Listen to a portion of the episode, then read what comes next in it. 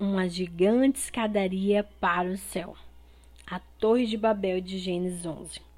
Noé e sua família viveram na terra, e seus filhos tiveram filhos. E estes filhos tiveram mais filhos, e estes filhos tiveram ainda mais filhos.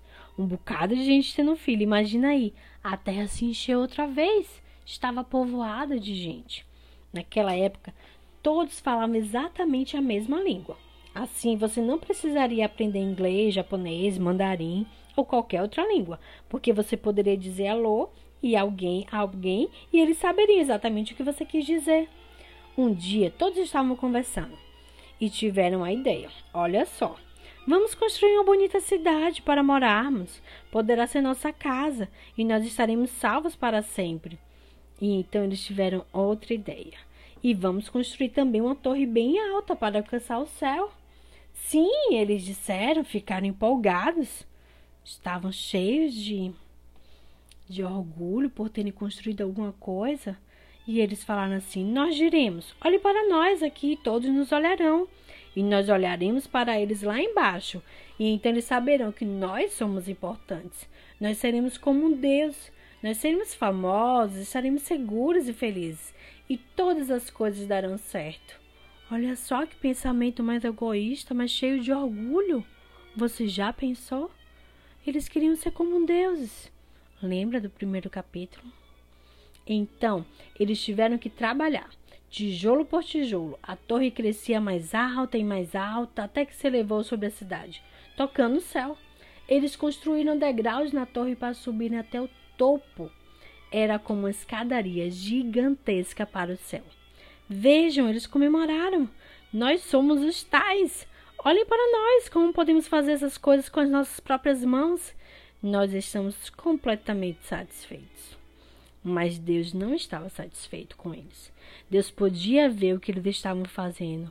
Deus conhecia o coração deles. Eles estavam tentando viver sem Deus. Mas Deus sabia que isto não os faria felizes, nem os deixaria salvos. Se eles continuassem como estavam, só iriam se destruir. E Deus os amava muito para deixar que isso acontecesse. Então Deus interrompeu o plano deles. Você sabe como Deus interrompeu? Em uma manhã, eles foram trabalhar como sempre, mas alguma coisa estava diferente. Suas palavras eram todas novas e engraçadas. Vejam vocês, Deus tinha dado a cada pessoa uma língua completamente diferente. De repente, ninguém entendia nada mais que o outro estava dizendo. Então alguém diria: como você faz isso? E outra pessoa pensaria que ele teria dito: Como você é feio. Isso não era engraçado. Você poderia estar dizendo algo bom, como que manhã agradável, mas você se surpreenderia porque eles pensariam que você tivesse dito: Cala a boca, você é chato. Você não poderia nem dizer perdão para checar se ouviria certo, porque ninguém entenderia essa palavra também. Não foi fácil trabalharem juntos depois disso, como vocês podem imaginar. As pessoas estavam sempre disputando e lutando, entrando em terríveis confusões e tornando-se irritadas e irritantes, até que finalmente eles estavam todos tão rabugentos para continuar a construção que logo tiveram que parar.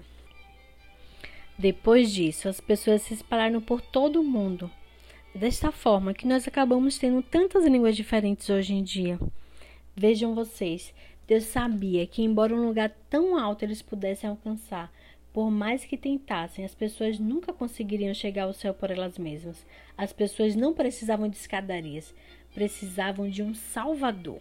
Porque o caminho para chegar ao céu não era por uma escadaria, mas por uma, mas por meio de uma pessoa. As pessoas nunca poderiam alcançar o céu, mas o céu teria que vir até eles e um dia viria. Te vejo no próximo capítulo. Um beijo no coração.